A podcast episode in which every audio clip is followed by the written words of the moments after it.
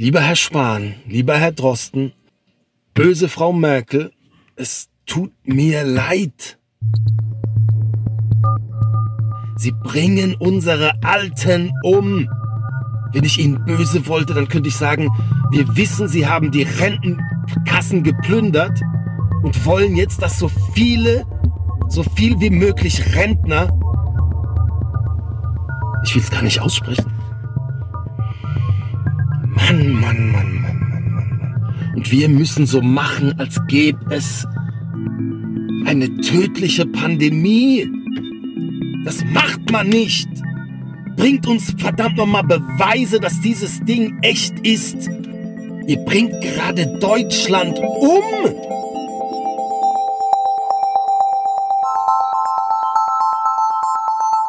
Okay, in diesem Sinne, viel Liebe, trotz allem. Äh, viel Gesundheit. Ich liebe euch. Ciao, ciao.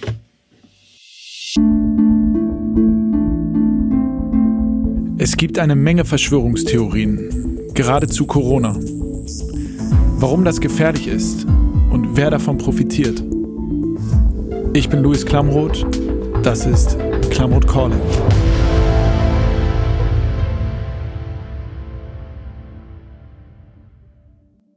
Wie in diesem Video, was wir eben gehört haben von Xavier Naidoo, passiert es mir immer häufiger in letzter Zeit, dass mir Leute auch aus meinem Umfeld Videos, Nachrichten, Artikel schicken, die Verschwörungstheorien verbreiten. Jetzt glauben die Leute in meinem Umfeld nicht daran, aber ich habe schon das Gefühl, dass es immer mehr und häufiger wird. Und das erzählen mir auch Kollegen, äh, JournalistInnen, die sehr viel gerade damit zu tun haben, solche Erzählungen zu widerlegen als Teil ihres Jobs. Ich habe zum Beispiel mit einem Kollegen von Korrektiv gesprochen. Das ist ein Recherchebüro, die vor allem äh, Fact-Checking machen, also Verschwörungstheorien äh, widerlegen.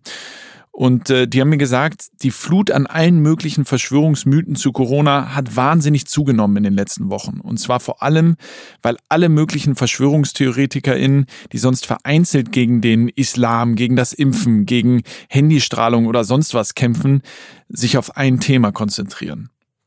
Corona. Patrick aus dem Calling-Team ist bei mir. Und Patrick, du hast dich in den letzten Jahren äh, ja schon immer vor allem mit Rechten im Netz beschäftigt. Wo Verschwörungstheorien ja auch eine Rolle spielen, aber eben auch nur ein Aspekt sind. Aber auch ich habe den Eindruck, dass wir überall, natürlich vor allem im Internet, mehr Desinformation, mehr zwielichtige Theorien mitbekommen. Aber, und das ist für mich tatsächlich neu und neue Erfahrung, halt nicht nur in diesen komischen Ecken des Internets, wo ich mich auch viel herumtreibe, sondern sprichwörtlich auf der Straße. Ich denke, das ist nur Propaganda. Das ist nur Politik so. Dass sie das so was haben wollen. Dass die wissen, wo wir sind. Die, die irgendwann mal wahr werden. Ja, daran erinnere ich mich auch noch. Das war vor zwei Wochen. Da sind wir hier durch den Kiez gezogen und äh, haben von Menschen auf der Straße wissen wollen, wie geht's euch wirtschaftlich jetzt gerade? Und er war ja nicht der Einzige auf unserer Tour durch den Kiez, der sowas ziemlich schnell gesagt hat, Corona ist ein Fake, glaube ich nicht so richtig dran.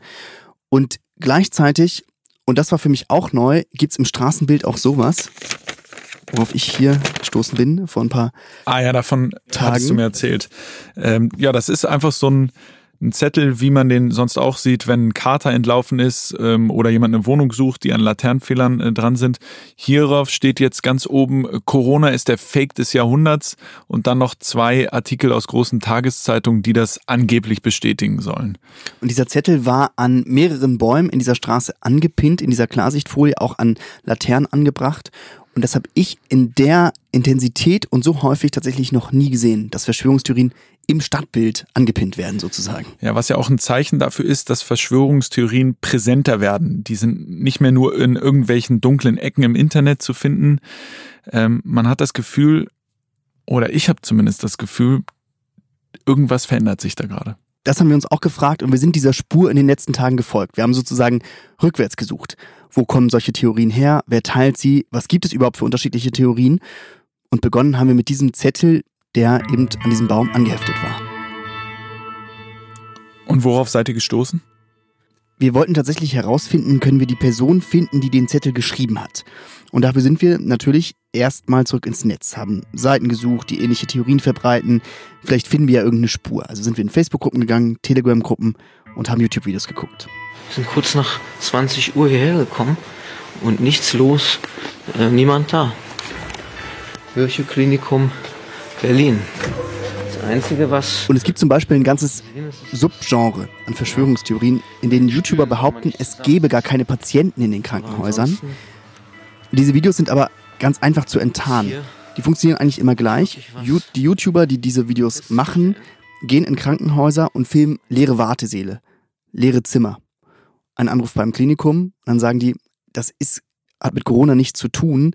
Er ist einfach gar nicht, wie er behauptet, in der Corona-Teststation, sondern in einem ganz anderen Teil des Krankenhauses, der gerade stillgelegt ist oder wo einfach gerade keine Patienten sind, weil es mit Corona nichts zu tun hat. Okay, Corona ist ein Fake.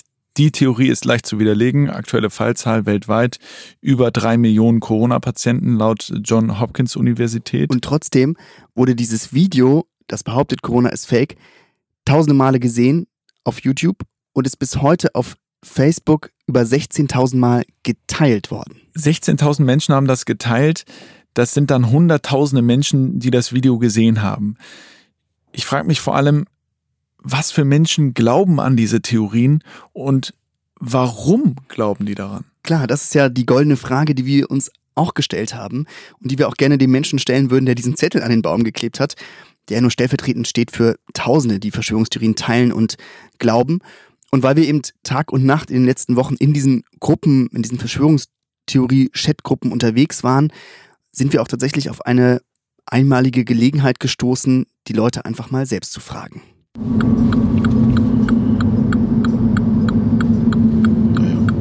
Test. Achso, man kann sie ganz einfach testen. Test, Test, Test, Test.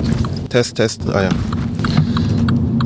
Kescher und ich haben uns letzten Samstag auf den Weg begeben zu einer Demonstration mitten in den Corona-Zeiten. Nicht ohne uns hieß die. Zum zweiten Mal stattgefunden und wurde organisiert von einem Bündnis mit dem kryptischen Namen Kommunikationsstelle Demokratischer Widerstand. Eigentlich so kapitalismuskritisches, eher linkes äh, Milieu. Und dort vor Ort waren aber alle möglichen Gruppen. Alte, junge, Hippies, äh, ein Star, der ehemalige Castingshow-Sänger äh, Kesici war nämlich äh, auch da zum Beispiel, aber eben auch Teile der extremen Rechten. Okay, aber wogegen haben die dann demonstriert? Also es wurde auch als Hygienedemo bezeichnet und die Teilnehmer haben gegen die Maßnahmen des Staates zur Eindämmung der Pandemie demonstriert. Sie haben, viele hatten so ein Grundgesetz dabei und haben gesagt, das ist eine zu starke Einschränkung der, unserer Grundrechte. Die haben sich getroffen hier in Berlin auf einem zentralen Platz vor der Volksbühne, ein Theater hier, ein wichtiges großes Theater und in den ganzen Seitenstraßen, weil die Polizei natürlich verhindern musste, dass Menschen zusammenkommen. Eine Demonstration in Corona-Zeiten geht natürlich eigentlich nicht und deswegen war ziemlich viel abgesperrt. Ja, dann kommen Sie kurz mit. Falls habe ich von Ihnen gesehen. Wir sind dann von einer Seitenstraße durch die Polizeisperre auf den Hauptplatz, wo die Hauptkundgebung stattgefunden hat. Und da bot sich ein für mich überraschendes Bild in, bei einer solchen Kundgebung. Ganz viele Leute haben meditiert auf Yogamatten und hatten das Grundgesetz auf der Yogamatte oder manche haben auch Artikel aus dem Grundgesetz ausgedruckt und in der Hand gehalten und so yogi-mäßig hochgehalten. Und wir sind da so durchgewandert durch die Menge der Meditierenden und haben ein Paar gefragt, die so ziemlich unser Alter waren, vielleicht ein bisschen jünger, so Mitte 20 und die sahen aus, als sie hätten meine Kommilitonen sein können. Den Virus an sich, ob es ihn gibt, äh, ja gut, also äh, ich äußere ich mich jetzt nicht so ganz dazu, aber am Ende ist die ganze Thematik der Infizierten, der Messbarkeit, was das angeht und die Toten, die mit Corona gestorben sind, führen ja zu einer kompletten Willkür der Datenanalyse am Ende. Wäre es echt, wären die Maßnahmen strenger. Und es gäbe auch äh, nicht leere Intensivstationen, sondern volle Intensivstationen und die Leichen würden sich stapeln. Wäre die Bedrohung tatsächlich so. Aber das scheint ja nicht zu sein. Es sterben ja nur alte Leute mit Vorerkrankung. Komischerweise. Und dann haben wir jemanden gesehen, hinter den ganzen Meditierenden, da standen, stand eine Gruppe an Männern, die hatten Kreise auf den Boden gezeichnet mit Kreide und sich in die Mitte gestellt, um zu zeigen, okay, ich halte Abstand. Und die trugen T-Shirts mit dem mit der Aufschrift Gibt Gates keine Chance. Also Bill Gates, der Microsoft-Gründer. Genau. Ich weiß nicht, inwiefern Sie informiert sind, aber ähm, Bill Gates hat ja eine der größten Stiftungen, die Bill und Melinda Gates Stiftung für die Herstellung von Impfstoffen. Ähm, er ist sehr involviert finanziell in die WHO und die WHO hat beste Kontakte zu China. Das kann man sich eins und eins zusammenzählen und manchmal kommt da drei raus, bei mir immer noch zwei. Und jeder sollte sich seine eigenen Gedanken machen, aber das. Jetzt sammelt Microsoft-Gründer Bill Gates Geld, um die Suche nach einem Impfstoff zu beschleunigen. Er finanziert derzeit sieben Fabriken für sieben potenzielle Corona-Impfstoffe gleichzeitig. Und natürlich wird nicht jeder Versuch davon gelingen. Gates verschwendet also ganz bewusst Milliarden Dollar seines Vermögens, nur um schneller einen Impfstoff für die Allgemeinheit bereitstellen zu können. Also was ja auffällt, ist, dass die Menschen offensichtlich manchmal an Gegensätzliches glauben. Einmal ist das Virus von Menschen gemacht, gleichzeitig glauben sie aber auch, dass es das Virus gar nicht gibt. Ähm, was ich jetzt noch nicht weiß, ist, was bringt die Leute dazu, daran zu glauben? Also so aus einer psychologischen Perspektive. Ähm, dazu gibt es jetzt auch Fachliteratur, ein Buch, das jetzt genau in der Corona-Zeit erscheint, Ende Mai, Fake Facts heißt das. Und ich habe mit einer der beiden AutorInnen, äh, Pia Lamberti, gesprochen. Hallo, hier ist Luis Klamroth. Hallo. Pia, ist es okay, wenn wir uns duzen? Pia forscht an der Universität Mainz zu Verschwörungstheorien. Gerade ist sie ja beim Homeoffice in Brandenburg, weil sie ihre Doktorarbeit in Psychologie zu Ende schreibt. Und ich habe sie gefragt, glauben warum Leute glauben an Leute an Verschwörungstheorien? Ähm, genau, da gibt's verschiedene Gründe. So einer der, würde ich sagen, Haupterklärungen in der Psychologie ist, dass Menschen ähm, immer dann Verschwörungen wittern oder besonders dann Verschwörungen überwittern, wenn sie einen Kontrollverlust erleben. Das klingt immer erstmal sehr abstrakt. Das ist aber, sind so Situationen, wenn du einfach nicht in der Lage bist, die richtig zu beeinflussen. Also du wirst plötzlich verlassen oder äh, verlierst deine Arbeitsstelle oder es kommt halt eben zu einer globalen Pandemie wie jetzt gerade. Das sind so Situationen, die wir in der Psychologie als Kontrollverlust bezeichnen. Und Menschen können damit unglaublich schlecht umgehen. Ähm, das ist, bedeutet Stress, irgendwie geht der Sinn verloren und dann suchen sie nach Muster und nach Bedeutung. Ähm, und Verschwörungserzählungen sind halt eben eine Möglichkeit, damit umzugehen. Das ist, ähm, das ist aber natürlich nicht die einzige Erklärung. Ähm, wenn man sich so im Internet umschaut, dann sind ja Verschwörungsideologen nicht immer vollkommen verunsichert oder scheinen zumindest nicht vollkommen verunsichert, sondern relativ lautstark. Haben wir uns deswegen auch mal angeschaut, inwiefern der Glaube an Verschwörung auch so ein Bedürfnis ja befriedigen kann, einzigartig zu sein. Also Okay. Menschen, die halt äh, meinen, sie würden die Wahrheit wittern, während alle anderen nur wie Schlafschafe der Regierung vermeintlich hinterherlaufen. Die können halt genau dadurch halt auch befried äh, die, ja, dieses Bedürfnis befriedigen, besonders zu sein und sich über die Masse zu erheben. Wir haben Zettel gefunden, äh, die an Bäume gehängt wurden oder ein Zettel, der an einen Baum gehangen äh, wurde, aber davon gibt's ja noch mehr, ähm, wo dann so Sachen draufstehen wie der größte Fake der Geschichte Corona. Wie kommt jemand drauf, sowas aufzuhängen und, und was glaubt er oder sie damit bewirken zu können? Also ich kann das für den Einzelfall natürlich immer nur äh, schwer sagen, was diese einzelne Person jetzt da äh, als Motivation hatte. Aber es gab eine länger so eine Debatte, naja, wie verhalten sich diese Menschen eigentlich? Also sind die weniger politisch aktiv, ziehen die sich zurück oder äh, sind die besonders aktiv? Und da zeigt sich, sie sind politisch aktiv und ihnen ist es auch wichtig, sich mitzuteilen, ähm, aber eben oft ja außerhalb von ich gehe wählen. Weil wenn ich glaube, dass die Regierung eine böse Verschwörung ist, warum soll ich dann auch noch wählen gehen? Das hilft in diesem Weltbild ja nicht mehr. Ähm, genau, und äh, oft geht das eben einher mit einem Mitteilungsdrang. Man möchte die Menschen aufklären äh, und ihnen ja mitteilen, was da vermeintlich gerade passiert. Ja, wir haben äh, in, den, in den letzten Tagen auch äh, zum Beispiel Xavier Naidoo ange, angeschaut, vor allen Dingen seinen Telegram-Kanal, wo er ja äh, die abstrusesten Verschwörungstheorien überhaupt verbreitet. Ähm, und man hat das Gefühl, das wird mit jedem Tag krasser. Ähm, ähm, gibt es sowas wie so einen Steigerungseffekt bei, beim Glauben an Verschwörungstheorien? Ähm, nee, die werden halt immer misstrauischer, die wittern immer mehr Verschwörungen, die sehen halt immer mehr Indizien und Muster, wo vielleicht auch nicht unbedingt welche sind. Also das, das geht, das ist wirklich auch eine Art, die Welt zu sehen. Also es gibt so eine Studie, ähm, da wurden den äh, Versuchspersonen, ähm, den TeilnehmerInnen, ähm, abstrakte Gemälde gezeigt, wirklich totales Chaos. Und dann sollten sie sagen, ob sie darin Strukturen erkennen. Und Menschen mit dieser Verschwörungsmentalität, die da stark ausgeprägt war, die sehen eher auch da Muster und Strukturen, wo nur Chaos ist. Ähm, das heißt, man kann das halt schon auf so einer kognitiven Ebene, also so der Verarbeitungsebene schon zeigen. Genau, und das kann halt immer stärker werden. Und mein Weltbild wird ja immer bedrohlicher. Also wenn man wirklich sich in diesem Bild bewegt, dass die Regierung Chemikalien versprüht über Flugzeuge, um Menschen umzubringen oder dass äh, Kinder getötet werden, um Verjüngungsmittel äh, herzustellen. Das ist ja eine unglaublich bedrohliche Welt. Ich finde es sehr wahrscheinlich, dass das eigentlich eher so eine Abwärtsspirale ist, in die sich Menschen rein radikalisieren können.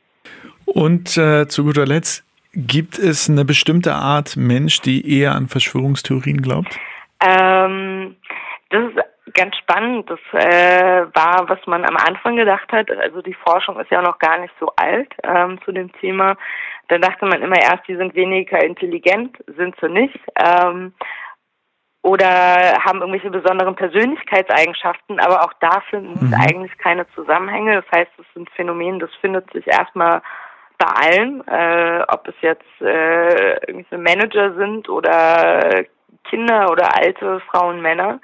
Ähm, man findet es mehr am rechten politischen Rand. Ähm, das ist ein Befund.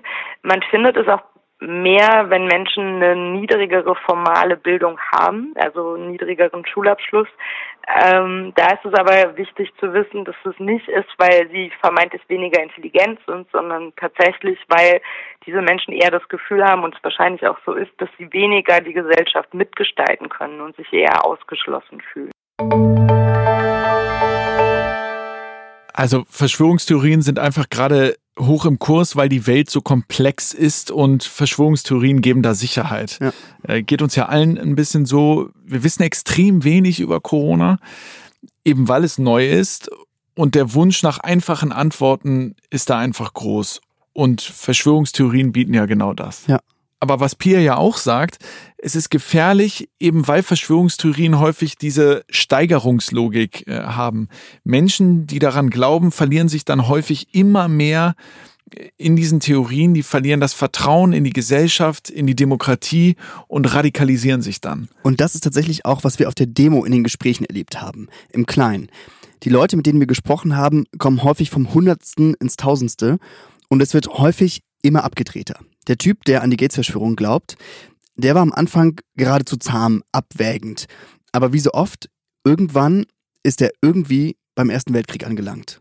Wenn man mal hinter die Kulissen guckt, wie der Erste Weltkrieg losgetreten wurde, der Zweite Weltkrieg, da sind Leute hinter den Kulissen von Rockefeller sind die Nazis, von Rockefeller sind die Nazis groß gemacht worden. Ja, das will heute keiner wissen. In der Schule wird uns was ganz anderes gelehrt. Der Erste Weltkrieg ist so entstanden, dass die Leute Druck aufgebaut haben, weil sie gesehen haben, Deutschland wird wirtschaftlich zu, zu, äh, äh, zu, mächtig. zu mächtig, zu stark. Dann haben die Länder darum Druck aufgebaut, haben sich hochgerüstet.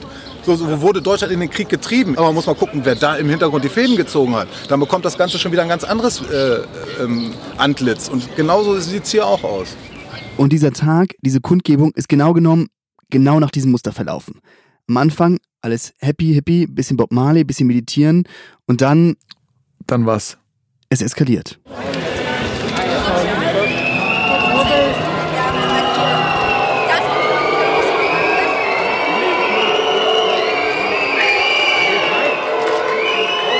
Da waren bekennende Rechtsextreme auf der Demo, Holocaustleugner, rechte Influencer. Den einen oder anderen hätte ich auch erkannt, aber vor allem haben wir Felix getroffen, der uns da geholfen hat. Felix Hüßmann ist freier Journalist, arbeitet für verschiedene Tageszeitungen, macht manchmal Fernsehen und er beschäftigt sich seit Jahren auch mit Verschwörungstheorien und mit Nazis und er ist gefühlt auf jeder Demo und deswegen kennt er die auch alle. Ähm, sowohl letzte Woche als auch heute sind mehrere auch bekannte Rechtsextreme da. Zum Beispiel äh, Nikolai Nerling, der sich der Volkslehrer nennt, ein äh, rechter antisemitischer YouTuber, der ähm, tatsächlich mal Lehrer war und seinen Job äh, aufgrund seines Antisemitismus und seiner Holocaust-relativierenden äh, YouTube-Videos verloren hat. Der ist hier und äh, äh, kuschelt mit den Leuten und führt, führt sehr freundliche Interviews mit denen. Ähm, heute ist auch Gunnar Lindemann äh, da, Berliner AfD-Politiker, äh, den ich hier gerade gesehen habe. Was ist für dich die Gefahr, wenn du sagst, gefährlich? Naja, Leute, die an Verschwörungstheorien glauben, gerade im medizinischen Bereich, ähm, lassen sich oft nicht impfen, äh, halten sich jetzt in der Corona-Pandemie nicht an Schutzmaßnahmen. Man hat es ja heute gesehen, die Leute ähm, glauben vielfach, es gibt kein gefährliches Virus, es gibt keine Pandemie.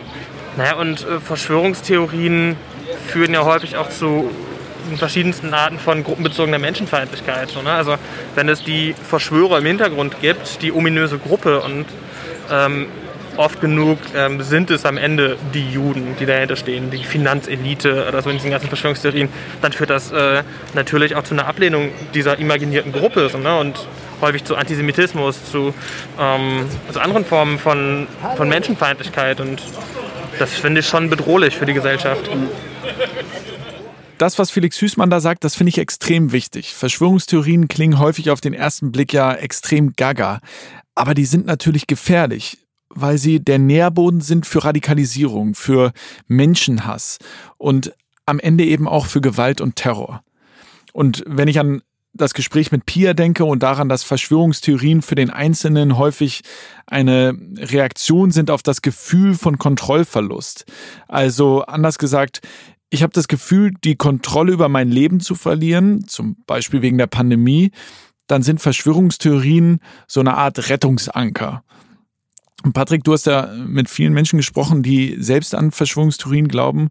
Vor allem aber wolltest du ja äh, die eine Person finden, äh, nämlich die, die den Zettel am Baum mit der Aufschrift Corona ist der Fake des Jahrhunderts äh, geschrieben und aufgehangen hat. Was ist denn daraus geworden? Wir sind ihr ziemlich nahe gekommen, aber wir haben das, was wir uns vorgenommen haben, am Ende nicht erreicht. Eine Nummer zu finden, die wir anrufen können oder ihn direkt auf der Demo treffen, hätte ja auch gut sein können. Ah, schade die äh, Person hätte ich echt gern gesprochen. Aber äh, ich habe ganz viele mit ganz vielen anderen Leuten äh, gesprochen. Ich habe Nachbarn gefragt auf dem Weg, aber auch Experten. Kennt ihr solche Zettel? Gibt es Muster? Und daraus ist was ganz Schönes eigentlich entstanden. Ich habe vor zwei Tagen eine Nachricht von einer Nachbarin bekommen, mit der ich auch über diesen Zettel gesprochen habe. Und sie hat mir ein Foto geschickt. Foto wovon? Von dem Zettel, weil der teilweise immer noch hängt in der Stadt. Und das Foto zeigt, dass jemand kleine Klebezettel auf diese diesen Verschwörungstheorie-Zettel geklebt hat, mit einer kleinen Botschaft an unseren Verfasser, den wir nicht gefunden haben. Und diese Botschaft lautet, schon mal im Kiez gefragt, wer jemanden verloren hat? Und ich fand das eine ganz kleine, menschliche, irgendwie empathische Geste der Zivilcourage. Ja, das ist eine schöne Reaktion, finde ich auch. Aber äh, natürlich reicht das nicht. Das hat ja auch Pia gesagt. Auf, auf persönlicher Ebene, wenn Verschwörungstheorien bei Freunden, äh, Verwandten und so weiter auftauchen, äh, da kann dieses Menscheln oder dieses empathische Aufeinander zugehen äh, natürlich helfen. Aber wir erleben ja gerade noch was ganz anderes, was das noch viel gefährlicher macht. Politische Gruppen und Parteien nutzen unsere menschlichen Schwächen aus, also unsere Angst, unseren Kontrollverlust, unsere Unsicherheit und instrumentalisieren die Situation für ihre politischen Zwecke. Zum Beispiel die AfD. Es waren ja auch AfD-Politiker auf der Demo und ein Blick auf Twitter in den letzten Wochen reicht aus. Da, da sieht man dann, dass die AfD Leipzig äh, Videos mit Verschwörungstheorien geteilt hat. Ein Bundestagsabgeordneter der AfD hat äh, gemutmaßt, Corona sei ein Fake, mit dem die Medien und Regierung von der Wirtschaftskrise ablenken. Äh, andere AfD-Politiker verteidigen Xavier Naidoo, äh, den wir am Anfang ja gehört haben.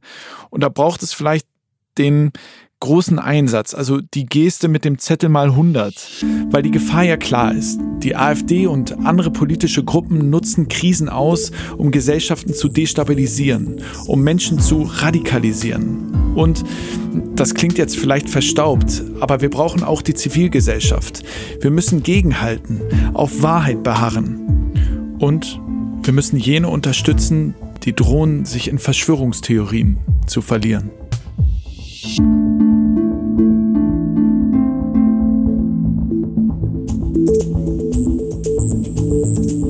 Klamroth Calling ist eine Koproduktion von Studio Bummens und K2H. Redaktion Patrick Stegemann, Kate Kubel, Keschrau Beros, Theresa Sickert und Laura Pohl. Ton und Schnitt Christian Pfeiffer und Henk Heuer.